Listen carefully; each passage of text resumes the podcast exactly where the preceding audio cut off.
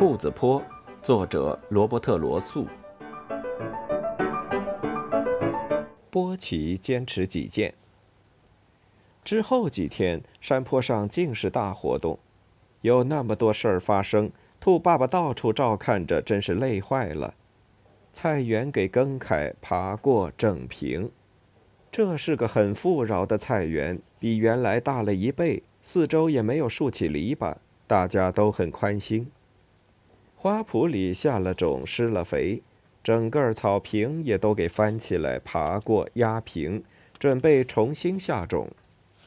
这会儿正在耕北田地，蒂姆·麦格拉斯开着他轰鸣的拖拉机，愉快地吹着口哨，看着褐色的泥土从犁头翻起，形成清晰笔直的犁沟。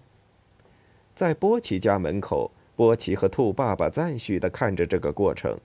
拖拉机刚一停止轰鸣，正在修石墙的路易·肯斯道克就对蒂姆叫道：“他们要在这儿种什么呀？”“荞麦。”蒂姆答道。“现在种荞麦，之后把地再翻一遍，种苜蓿和梯木草。”“你听见那话了吗？”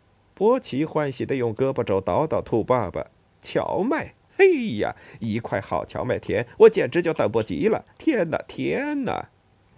你没听到他们提早熟禾吗？啊，兔爸爸满怀希望地说：“没有。”波奇说：“有荞麦我就满足了。一个肯塔基的胃口不会不喜欢它。我想你家老太太听到这事儿也会高兴的。她以前常做那种荞麦小蛋糕，哎，可真是棒极了。想想吧。”他心醉神迷地叹了口气：“一整块的荞麦田呐！”你可能会说：“呃，就在我家前院里呀。”提到你家前院，我倒想起来了，波奇。兔爸爸开口道：“我必须严肃地跟你谈一谈关于你现在住处存在的危险。新来的人会……”波奇粗暴地打断了他：“如果你这些话的意思是又要让我搬家，那你不如省省吧。我不干。”他倔强地耸耸肩：“我就是不干，就是不干。”没得商量，山坡上哪儿都没有更好的地洞了。我已经为这里辛苦工作过，而且，反正我不干。就像我说的那样，兔爸爸继续说：“新来的人会把狗带到我们当中，你这里紧挨着房子，会极其危险的。我们家族的人会照顾自己。”波奇嘟囔道：“谁也不怀疑你个人的勇气，波奇。”或者怀疑你照顾自己的能力，这下子兔爸爸有点急躁了。你这种顽固不讲道理的态度会让你的朋友们非常痛苦。我已经跟公鹿和灰狐狸谈过这事了，我们坚定地认为这里会有狗，可你还是要坚持拒绝听我们的理由。尽管会很遗憾，我们也只好强行绑走你，带你去一个更安全的地方。我们也跟菲薇谈了，他也完全同意。你知道，他有办法让你的家好长时间无法居住。他已经完全准备好这么做了。如果需要的话，发出这个最后通牒，兔爸爸就大步走开了。但波奇只是更加顽固地耸耸肩，继续嘟囔着：“我不干，我不干。”兔爸爸找到菲薇和灰狐狸。他们正在视察新修好的鸡舍和围栏，那围栏是用粗铁丝做的，但灰狐狸已经选好、标好了地点，打算从那下边挖地道过去。菲薇比较喜欢个子小一些的鸡，他正认真地想着如何直接挖到鸡舍底下，时不时的来只美味的小嫩鸡，那可真不错。他说着。但我要是能确定垃圾的情况，才不会去打扰他们呢。我真希望新来的人没有那种新式垃圾桶，埋在地里还盖着沉重的铁盖子的那种。哎呀，那东西实在危险，真不该用呢。在木炭山那边，我的一个表哥就是让那种垃圾桶给扣住了。他正确的打开了那玩意儿，吃的正高兴呢，咣当一声，盖子落下来，把他给扣在里边了，整整一夜呀。他肯定是吃够了垃圾。第二天早晨，女仆出来打开盖子时，肯定也是受够了臭鼬。菲薇咯咯笑起来。那女佣当天就走了，真的。嘿，那些人活该！谁叫他们用那种危险的新发明呢？也许他们会挖个坑，把垃圾埋掉。兔爸爸出主意。那我也忍不了。菲薇答道：“那会是多大的浪费呀！美味的新鲜垃圾，变味儿的陈旧垃圾，还有罐头、脏土，什么都混在一块儿。啊，不，先生，我喜欢看见一个不错的老式垃圾桶，亲切的、松松的盖着盖儿。要是那些居民想得周到，会体谅别人，他们就应该用那种垃圾桶。”兔爸爸觉得这个话题有点恶心，就又溜达开了。不一会儿，他碰见了田鼠威利和他的朋友鼹鼠。晚上好，威廉。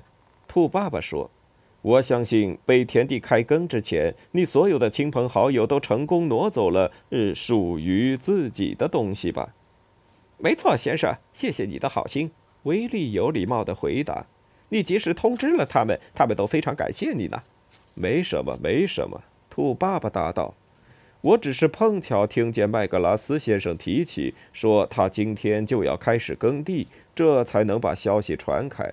我只希望某些居民也能听从建议，管好自己的家当。”你是说波奇吗？威利问。“他不是个顽固的怪老头吗？”兔爸爸严肃地盯着威利说道：“威廉。”波奇先生是我们的社会里最老和最受尊敬的成员之一，所以他有权受到轻浮的年轻人相应的尊重。好吧，先生，威利说。鼹鼠兔爸爸望着大房子那爬过的平滑的浅草坪，又说：“这地方修整得很美，你很想在这儿打些出色的地洞吧？”鼹鼠捡起一点泥土，用爪子搓碎。嗯，有点软。但挖起来应该不错，他说：“这会儿所有的肉虫子都给赶开吓跑了，但再等两三个星期，嫩草好好长出来时，肉虫子又会聚起来的。你知道，它们最爱美味的嫩草根了。那时候，我要真正的打几次猎呢。”这时，小乔吉飞跑过来，连声嚷着新消息：“明天就来，老爸！”他喊道：“明天就来。”我刚听见路易肯斯道克跟蒂姆麦格拉斯说，他们得填好车道上那些洞，因为搬家卡车明天就要来了。新居民也是明天就来。太棒了，兔爸爸说：“咱们终于可以了解新邻居的脾气秉性，也能弄清可能随他们到来的猫科或是犬科动物的危害了。顺便说一下，乔吉，当着你妈可不要提搬家卡车哦。你记得笑斯罗科莫顿吗？”小乔吉记得很清楚，因为斯罗克莫顿是兔妈妈非常喜欢的一个孙子，就是被一辆搬家卡车送了命。从那以后，兔妈妈就非常害怕搬家卡车，怕到失去理智。当然，消息像野火一样蔓延开去，整个夜晚地洞里都充满唠叨、猜测和来来去去的客人。兔爸爸警告小乔吉不要提到卡车是没有意义的，因为兔妈妈刚听说新居民很快要来，就叫道：“搬家卡车！”跟着就大哭起来。他把围裙往脑后一扔，哭了一阵子，命令小乔吉明天要待在地洞里，等所有危险都过去后再出门。哎呀，茉莉，别这样，别这样！阿纳达斯叔叔劝道：“这没意思。”像那样歪歪扭扭、叮铃咣当，竟是洞的车道，哪辆该死的卡车在上边开起来都不会比一只香龟快的。再说了，我会在的。关于搬家卡车和居民，还有猫和狗，我有什么不懂呢？没有人不知道这一点。兔妈妈发誓说，她明天一整天都不会从地洞里探出头来。阿纳达斯叔叔捅捅兔爸爸的肋骨，别担心。他轻声说：“他会出去的，会一直跟咱们大家一起东瞧瞧西看看。女人嘛，我懂的。”